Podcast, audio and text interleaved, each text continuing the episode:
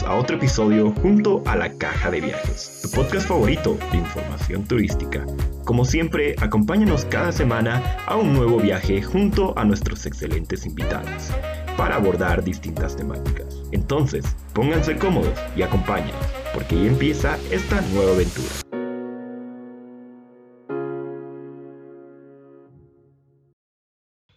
Los observatorios turísticos son una herramienta de mucha importancia en los últimos tiempos, tanto para el desarrollo de destinos turísticos que se amparan en una planificación estratégica, como para la recolección de datos e información, que a su vez están relacionados con la inteligencia de datos y el Big Data.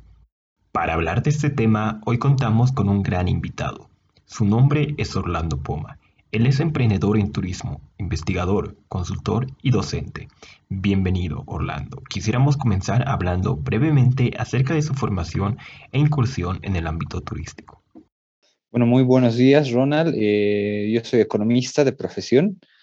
Eh, vengo trabajando en temas de emprendimientos, especialmente turismo, ya hace unos 12 años. Y en temas estadísticos tengo un diplomado eh, en estadísticas eh, en México, otro en España, y soy fanático del tema de observatorios turísticos. De hecho, lanzamos la idea de observatorios turísticos el 2008, ¿no? Desde ahí estamos tratando de impulsar la idea de crear este tipo de observatorios con algunos matices que han cambiado en el tiempo. El observatorio del 2008 tenía otra lógica, la realidad era distinta y los observatorios que ahora se necesitan, por ejemplo, son distintos a los que se planeaban hace más de 10 años. Entonces, eh, eh, soy fanático del tema de investigación de mercado, especialmente para temas de empresas, ¿no? y especialmente emprendimientos. Bueno, para empezar de lleno con el tema, quisiéramos saber qué es un observatorio turístico y qué finalidad tiene este. El observatorio en general ya es un concepto antiguo, desde los 80 se maneja el tema de crear una herramienta que permita monitorear. ¿Por qué esa diferencia de las estadísticas clásicas? En las estadísticas clásicas que ya vienen de hace tiempo, la cuenta satélite, por ejemplo, de los 60, es, eran indicadores que te medían la evolución del turismo, por ejemplo. Pero para hacer un observatorio, para hacer una cuenta satélite necesitabas indicadores que sean agregados, es decir, un PIB turístico. Entonces, no es un indicador que te pueda orientar a tomar decisiones rápidas. La cuenta satélite es un indicador agregado grande que permite a los gestores públicos hacer evaluaciones de cómo está la política turística. Pero el empresario necesita información un poco más continua, más rápida. Se han creado herramientas en varios países, incluso en Bolivia, donde te daban indicadores un poco más continuos, trimestrales.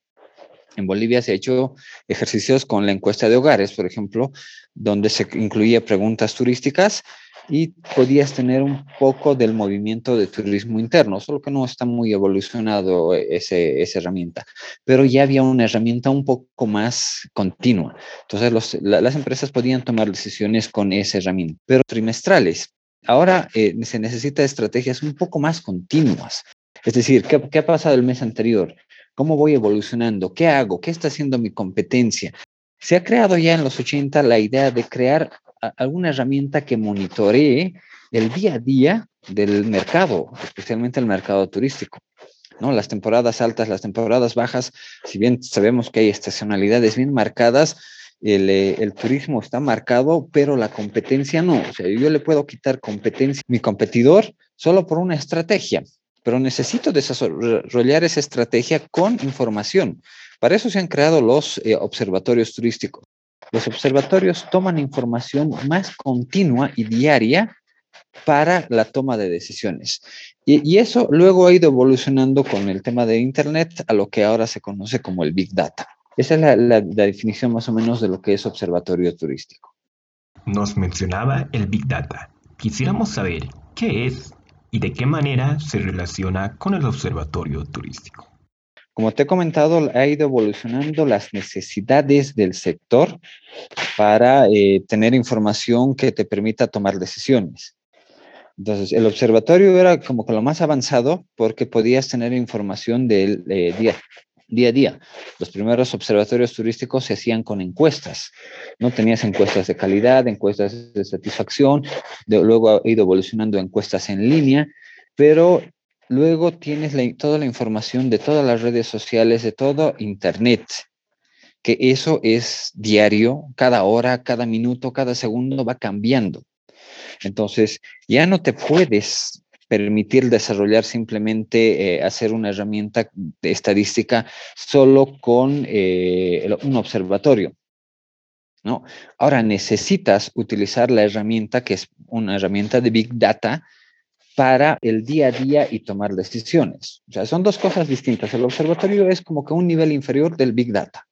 El Big Data tiene un nivel un poco más, más avanzado de lo que es un observatorio. Los dos tienen la misma finalidad, permiten dar, generar información para la toma de decisiones. Ahora, no estamos preparados para un observatorio y menos todavía para, para el Big Data. De hecho, tenemos una sola empresa que hace Big Data que está en Santa Cruz, que analiza ese tipo de informaciones macro, grandes. O sea, todavía no, no estamos como lo están pasando otros países. Perú ya tiene un análisis de Big Data. Hay más de ocho empresas que desarrollan Big Data para las empresas. Una de esas para temas de entretenimiento y turismo pero son dos cosas completamente distintas. Hablábamos de datos e información, que sin duda alguna son el corazón de este tema. Por eso quisiéramos saber cuáles son los datos clave que se buscan obtener y qué tan fiables son estos. El tema de la fiabilidad. No existe un dato fiable. Eh, eso es el principio de estadísticas, es que ningún dato es fiable. Eso es una aproximación de la realidad. Cuando tú construyes un instrumento que permite monitorear la realidad, sea política, social, económica, sea el PIB, las encuestas, cualquier instrumento, no te muestra la realidad, se aproxima a la realidad. Y el estadista te dice que se aproxima en un 90, en un 95, en un 97% a la realidad que eso es el, rango de confiabilidad que tiene una herramienta estadística. Entonces, partimos de que ninguna herramienta es 100% fiable, ¿ya? Solo nos da una aproximación de esa realidad y la podemos utilizar para desarrollar una estrategia, porque esa realidad va a ser obsoleta mañana. Lo mismo pasa con el PIB, lo mismo pasa con todo lo, demás. los estudios tienen una confiabilidad, no va a ser verídica, por decirlo, con el cambio de los días. Entonces, todos son aproximaciones y hay una confiabilidad estadística que te permite decir, si este, si este dato tiene una confianza de más del 70%, ah, ya es una herramienta válida. Pero si esta herramienta tiene una confiabilidad del 40%, si pasa del 70 para arriba, ya es confiable ya es eh, una, herramienta que se puede utilizar para la toma de decisiones. Ahora, eh, ¿qué indicadores se debe medir? Depende de cada empresa, depende de cada institución. Los observatorios turísticos han nacido como una necesidad de la gestión pública y la gestión pública necesitaba indicadores de gasto, de ingreso, por decirlo así, de movimientos de pasajeros para generar políticas. Los observatorios más antiguos son de Francia y España que te muestran esos datos. O sea, te están mostrando cuánto gastan los turistas y qué días gastan, cuál es la estacionalidad, por dónde se mueven, porque eso le interesa al gestor público de España y de Francia para generar políticas. Si se está estacionando en un lugar, hacen políticas para desestacionalizarlo, para cambiar eh, el flujo de, turistas. Para eso les sirve. Entonces, el observatorio turístico depende a quién le sirva. Es decir, ¿qué quieres hacer con el observatorio turístico? ¿Cuál es tu fin? Hay observatorios turísticos en México basados eh, solamente en empresa. Entonces, al, al, empresario lo que le gusta saber, lo que quiere saber es, primero, cuánto gasta el turista, luego, dónde gasta, y luego, cuál es el comportamiento del consumidor, que eso es diferente del observatorio turístico de España, por ejemplo, que es público los observatorios se adecúan a las necesidades del cliente. ¿Quién es el cliente del observatorio? Te va a dar información para la toma de decisiones de ese cliente. Entonces, no, no es que hay una receta exacta de qué es un observatorio. El observatorio se construye en función de las necesidades del cliente, como cualquier otro producto o servicio que haya en el mundo. nos daba ejemplos de diferentes observatorios turísticos. Hablando ahora de todo esto, y con la pandemia y la caída del flujo turístico que esta trajo consigo, ¿usted considera que la creación de un observatorio turístico podría ser una estrategia clave para la reactivación del mercado? E, eso es evidente. Sin información estadística, sin información, ¿cómo vas a tomar una decisión? Es decir, yo voy a abrir mi tiendita aquí porque me late que voy a vender. Necesitas información para saber cuál es el comportamiento del mercado. Mi tiendita tiene flujo, o sea, hay personas que van a consumir mi, mi producto.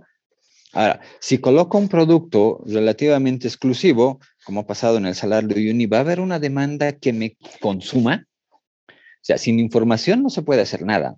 Y eso hay que partirlo eh, de la realidad. Hemos estado basados en una política de, turística, por decirlo así, empresarial, que no está acostumbrado a, la, a tomar decisiones con la información.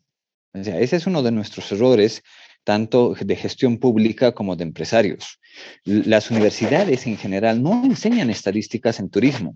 De hecho, hay muy pocas universidades que enseñan estadísticas en turismo para la toma de decisiones. Entonces, estamos formando profesionales que no toman decisiones basadas en información. Es decir, si me he caído tres veces, no voy a ir por ese camino porque me voy a volver a caer. Eso es una lógica básica de cualquier eh, persona consciente. Pero en turismo no somos conscientes de eso. Tomamos la decisión solo por el corazón y no con información estadística. O sea, eso es lo que hace cualquier otro país, eso es lo que hace cualquier otra empresa, pero en turismo no lo estamos haciendo. Eh, hay excepciones, obviamente, hay empresas que sí invierten en, en temas de eh, estadísticas, en temas de información, eh, están esas empresas están apuntando a mercados internacionales, están en Santa Cruz, están en Potosí, en Uyuni, algunas hay buenas de esas en, en, La Paz, unos ejemplos de eso. Siempre hay excepciones, pero en general, en general, no tomamos, no tomamos decisiones con información. Obviamente, si no tomamos decisiones con información, cualquier estrategia que hagamos va a ser lo mismo que, va a ser como el ejemplo que decía, vamos a volver a, caer o tropezarnos en ese camino porque no estamos viendo la, eh, la información para tomar decisiones sea en estrategias de reactivación, sea en estrategias de reapertura del negocio turístico, si no tomamos, si no tomamos decisiones en información, vamos a hacer lo que vemos en redes sociales, lo que vemos en internet, vamos a copiar un poquito. A veces esa copia es buena, a veces no, porque estamos caminando sin un norte.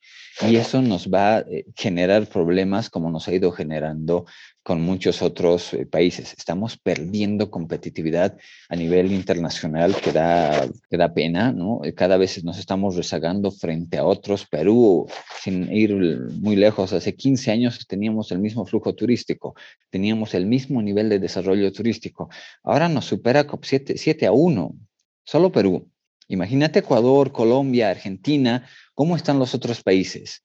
Solo porque ellos se han visto la necesidad de tomar decisiones con información. ¿no? El observatorio que tiene Perú es impresionante, como tiene un observatorio tanto público como privado, porque tiene una, una mezcla interesante de una alianza público-privada interesante y tienen diferentes herramientas para la toma de decisiones. Nosotros estamos tratando de crear un observatorio todavía desde el punto de vista público con información muy rezagada. Si no tomamos acciones para generar eh, información, nuestras decisiones van a ser todavía tropezar con la misma piedra cada vez que, que lancemos una, una política o una estrategia empresarial.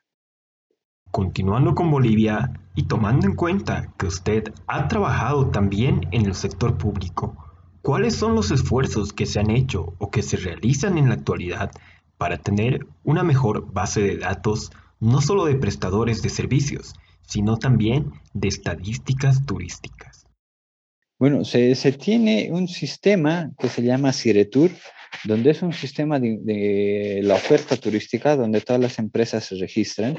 De hecho, teníamos una norma que era la 2074, una ley, eh, la primera ley de turismo de Bolivia, que obligó a todas las empresas turísticas a registrarse en esa ley. ¿ya? Todas se registraban en lo que eran las prefecturas, ahora gobernaciones, y cada uno tenía su licencia turística. Entonces, eso se ha mantenido desde los años 2000. Han ido modificándose, creando más empresas y todo se ha ido a una plataforma digital que ahora se llama Ciretur, que la dirige el Viceministerio de Turismo. Ese sistema es el que articula, por decir, al 80% de la oferta turística en Bolivia. Eh, y esa información es interesante porque esa información en estadísticas es eh, la base si no tenemos una base, no podemos hacer estimaciones sobre el comportamiento de, la oferta o, de la demanda. Entonces, esa información es, importante y es importante que sea pública. lo malo es que ahora todavía no es pública. ¿no? Esa información se ha construido desde el 2010 y hasta ahora todavía no se está terminando de consolidarlo como la herramienta. E, e, el, el CIRETUR ha sido gestado basado en el Data Tour de México, una asistencia técnica de México orientado a crear un sistema que permita articular toda la oferta turística. El Data Tour de México es lo mismo que el, el Tour boliviano, pero la diferencia es que el Data Tour te da información sobre el eh, comportamiento de, eh, de, las empresas turísticas. El nuestro todavía está en desarrollo, está en fase inicial, pero esa es una base. La otra base es la continuidad de las encuestas. Te decía, ¿no? Las encuestas es lo primero que se hacía antes, que es la base para crear un observatorio turístico. Las encuestas, como el censo que va a haber ahora, son marcos estadísticos que nos permiten hacer las extrapolaciones para tomar, para generar indicadores. Sin esos, sin esos marcos, no podemos decir que el 20% de la población boliviana viaja, porque no sabemos cuántos viajan. No, hay información en el censo, hay información en la encuesta de hogares, en la encuesta de empleo para generar la base de las estadísticas. Entonces, ahí estamos en el, en lado, en el lado público de la gestión pública, tenemos esos indicadores base para saber cuánto se está generando de ingresos, de movimientos turísticos y todo eso. Pero el lado privado, ahí sí estamos mal. Ahí sí estamos mal. Por ejemplo, si en el lado público sabemos cuántos turistas aproximadamente han viajado el año pasado, que sale en la encuesta de hogares, por temas turísticos, temas de viaje, trabajo y todo lo demás, hay un marco para decir, ah, ya, aquí dice que la población cruceña es la que más viaja a nivel del interior de, eh, de toda Bolivia. Hago mi estrategia para captar el mercado cruceño porque eso me dice la, las estadísticas. Y eso lo han hecho los eh, empresarios eh, de Uni, por ejemplo, ¿no? Han visto que la pandemia los ha dejado sin clientes y han visto que en las estadísticas Santa Cruz era el que más viajaba a todo el interior y le gustaba el altiplano.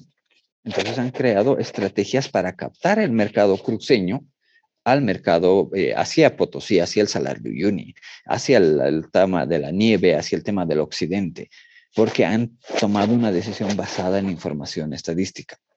Pero no sabemos cuál es el tipo de consumidor, cuántos consumidores, por ejemplo, de los millennials, cuántos de los consumidores quieren productos naturales, quieren productos culturales, porque la información que teníamos generada hace 10 años, ahora ha cambiado.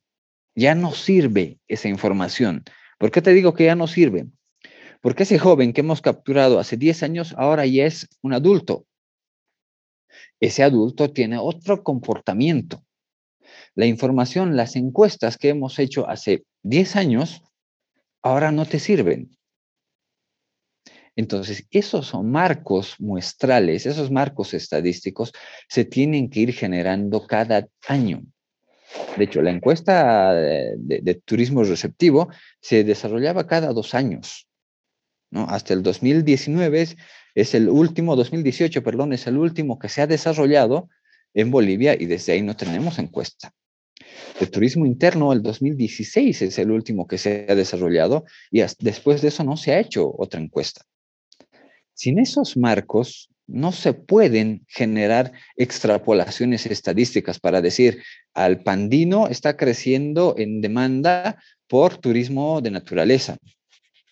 No puedes decir eso porque El Pando del 2013 es distinto a Pando del 2022.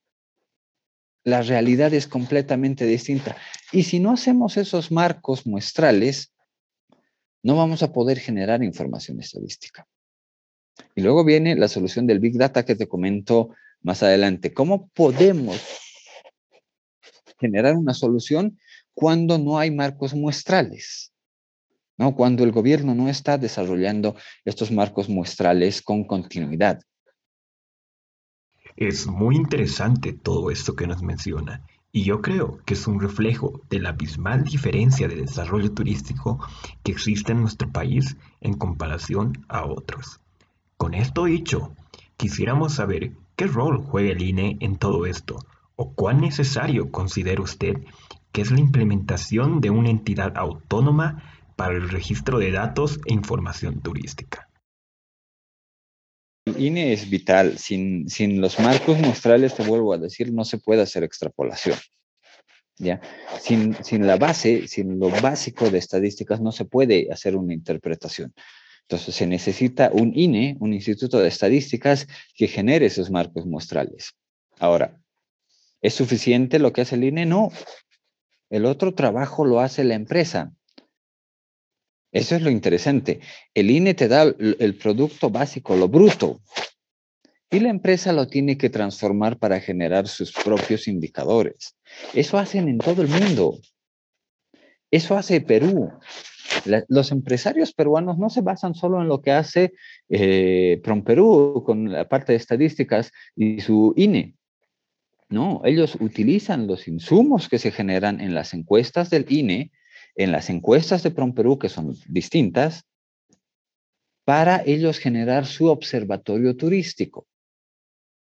Eso es importante. El, INE no, te lo va a generar tu observatorio como empresa. El INE no va a generar tu observatorio como eh, entidad pública, si eres un municipio. No, ellos te dan la base. Ellos te dan el marco muestral. Te dicen, trabaja con esto, sobre eso tú generas tus propios indicadores. Eso es lo que no estamos acostumbrados desde la gestión pública. En la gestión pública estamos acostumbrados a que todo nos dé el INE. Ese es un tremendo error. Santa Cruz, el 2018 se ha dado cuenta de eso y ha creado su propia dirección de estadísticas departamentales. Toma la información marco del INE y creaba sus estadísticas departamentales para la toma de decisiones públicas de la gobernación. E, ese ha sido un ejercicio interesante. El 2018, lamentablemente, ahora eh, no existe ya esa, dirección de estadísticas. Iban por, buen camino hasta que han tenido cambios radicales sobre esto. Pero esa es, eso es lo que hace todo el mundo. Así se trabaja. Las empresas en Perú, viendo aquí cerquita, utilizan la información de PROM Perú, que es su observatorio de, la gestión pública, y sobre eso generan su propia data, su propia información para la toma de decisiones, porque hay mucha información que es confidencial de la empresa. Entonces, se basan, su información confidencial la tienen que extrapolar al marco, al marco muestral. Ese marco muestral te deline. Por eso es importante generar esa base Ahora, ¿no es suficiente lo que hace? Sí, porque el otro trabajo lo hace la empresa, el otro trabajo lo hace el gestor público. Es un trabajo dividido, nadie te va a dar la solución. O sea, un observatorio no te va a dar la solución para todos los sectores del turismo. Ese es un error si piensan que un observatorio es la salvación. No, tremendo error. Un observatorio sigue siendo la base para crear información básica. El observatorio turístico que están creando, por ejemplo, ah, con un apoyo internacional que se llama Órbita, Observatorio Turístico de Bolivia, tiene información macro. Esa información macro te permite hacer extrapolaciones estadísticas, pero no es suficiente lo que ellos te dan. Ellos te van a dar una información discontinua, porque te dan la información de movimientos, de gastos, de PIB y todo lo demás, que esa es información que se mueve una vez al año. Y yo como empresario necesito información del mañana. ¿Qué voy a hacer esta semana? ¿Cuál va a ser mi estrategia? Ah, necesito información de un observatorio digital. Por ejemplo, si voy a utilizar redes sociales, ¿Cómo se está comportando mi competencia en tema de redes sociales? ¿Cómo se está comportando Facebook? ¿Cómo se está comportando Instagram o TikTok en el tema de redes sociales? ¿Cuáles son los leads que tienen para quitarme mercado o cuáles son las estrategias que a otros les ha funcionado para yo quitarles mercado? Esa información la tienes en redes sociales, creas tu propio observatorio y eso lo extrapolas a tu marco muestral que es decir, a lo que hace el INE o lo que va a hacer el observatorio. Con esa información tomas decisiones.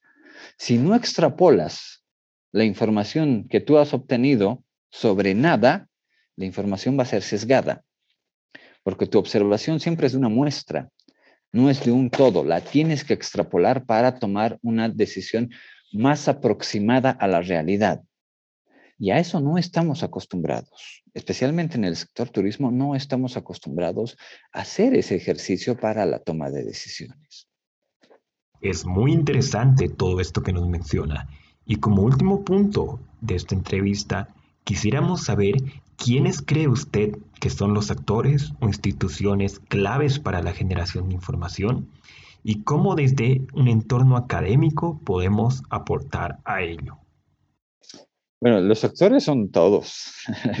Eso es, eh, ¿quién no está involucrado en el tema de datos? Nadie, todos están involucrados en el tema de indicadores. Ahora, el tema es, ¿quieren contribuir o no? De eso depende. Ahora, ¿dónde se debería desarrollar estos observatorios? En la academia, en la academia se debería hacer ejercicios de esto. De hecho, la academia ha, decaído bastante. Hay un dato interesante que sacaba la Gabriela René Moreno que mostraba cuántas tesis se saca por año y cuántos proyectos cada año. Desde el 2008 ha empezado a caer en picada la cantidad de tesis y eh, eh, proyectos que se desarrollan para titulación en las universidades públicas porque la mayoría quiere graduarse con, examen de grado. Entonces, si no haces ejercicio de análisis, menos vas a hacer ejercicio de datos para una toma de decisiones. Eso muestra un poco la realidad que tienen nuestras empresas y la gestión pública. Cada vez estamos siendo más flojos a la hora de hacer análisis de datos es donde se debería gestar. Si ves Perú, eh, y más bien el ejercicio de órbita es interesante porque está apoyando al desarrollo de investigaciones como tesis, por ejemplo. Perú ha empezado con la misma, ha fomentado la investigación porque obviamente la información te permite tomar decisiones más acertadas. Entonces, ¿quiénes son los actores clave? Todos los que quieran ganar del turismo los empresarios, si no toman, si no se meten en esto, van a perder plata, van a perder dinero. La gestión pública, si no se mete en eso, va a tener una gestión pública escueta, por decirlo así. Todos deberían estar, ser parte de esto. ¿Y quiénes deberían estar haciendo ese trabajo específico del análisis de datos? Los estudiantes, porque de ellos va a depender la toma de decisiones del turismo a futuro de acá unos cuatro años, cinco años. Los que ahora están en la academia van a ser gestores públicos, van a estar en la empresa y van a tomar decisiones. Y si en la universidad toman decisiones basadas en el corazón y no en datos estadísticos, lo mismo va a pasar con las empresas. Cuando estén en una empresa o cuando estén en una gestión pública, van a tomar decisiones basadas en el melate que esto va a funcionar y no en estadísticas. ¿Qué información deberíamos captar? Información del mundo digital Sabemos que los flujos están bajos por el tema de la pandemia y otros problemas internacionales. ¿Dónde deberíamos ver la información de mercado? ¿Dónde debería estar enfocado nuestro observatorio como empresa, como gestión pública en el mundo digital, redes sociales, internet? ¿Cómo se está moviendo? Perú, Chile, Argentina, Ecuador, Colombia se han dado cuenta y están desarrollando estrategias de monitoreo de redes sociales con el Big Data que es la herramienta que sirve para el tema digital, el Big Data. Tener la información continuamente almacenada y que te dé información para la toma de decisiones continuas. ha cambiado el tema de las tendencias. Ahora ya no quieren nieve, ahora quieren aventura. Y eso pasa de una semana a otra. Y te puedes, puedes monitorear cuál mercado quiere aventura y cuál mercado quiere nieve y cómo va cambiando. El cruceño no siempre quiere nieve porque no hay nieve todo el año, ¿no? Hay temporadas de nieve. ¿Qué es lo que quiere en otras temporadas que no hay nieve? Por ejemplo. Entonces, eso se monitorea obviamente con tendencias. Hay muchas herramientas del Big Data que te permiten hacer ese análisis de información. A eso deberíamos estar apuntando. ¿Y dónde, quiénes deberían ser los primeros que desarrollen eso? Los estudiantes, porque así se forma un, se forma la, la toma de decisiones basadas en información y no en el corazón, que me late que esto va a funcionar. Mi estrategia, ah, he visto esto interesante en otro país, lo copiaré para hacerlo en Bolivia. Si no tomamos esa cultura de analizar información para la toma de decisiones, vamos a seguir por un mal camino. Bueno, lastimosamente llegamos al final de este episodio. De parte de todo el equipo de la Caja de Viajes, queremos agradecerle por su tiempo y predisposición para compartirnos estas experiencias y conocimiento. Y le dejamos unos minutos para que pueda hacernos conocer sus redes sociales, proyectos o simplemente dejar un mensaje a la audiencia y a las personas que quieren conocer más acerca de este tema. Nada, muchas gracias por eh, darme este espacio. Es, importante eh, que tanto la comunidad estudiantil tome las decisiones basadas en estadísticas y se sumerja más al tema de, de, la generación de datos, porque eso les va a ayudar en la gestión tanto pública como privada es importante tomar decisiones basadas en indicadores, generar indicadores para la toma de decisiones. Muchas gracias a, la Católica por darme este espacio de poder conversar contigo y con, con el público para mostrar un poquito de lo que estamos haciendo e impulsar a que se generen más estudios basados en datos. Muchas gracias y buenos días. No olvides seguirnos en nuestras redes sociales, en Facebook, Instagram, TikTok y en nuestra página web en donde podrán encontrar nuestro blog. Muchas gracias por acompañarnos en otro episodio de su podcast de información sobre viajes. Esperamos que lo haya disfrutado y que nos acompañe en nuestra próxima aventura de la caja de viajes.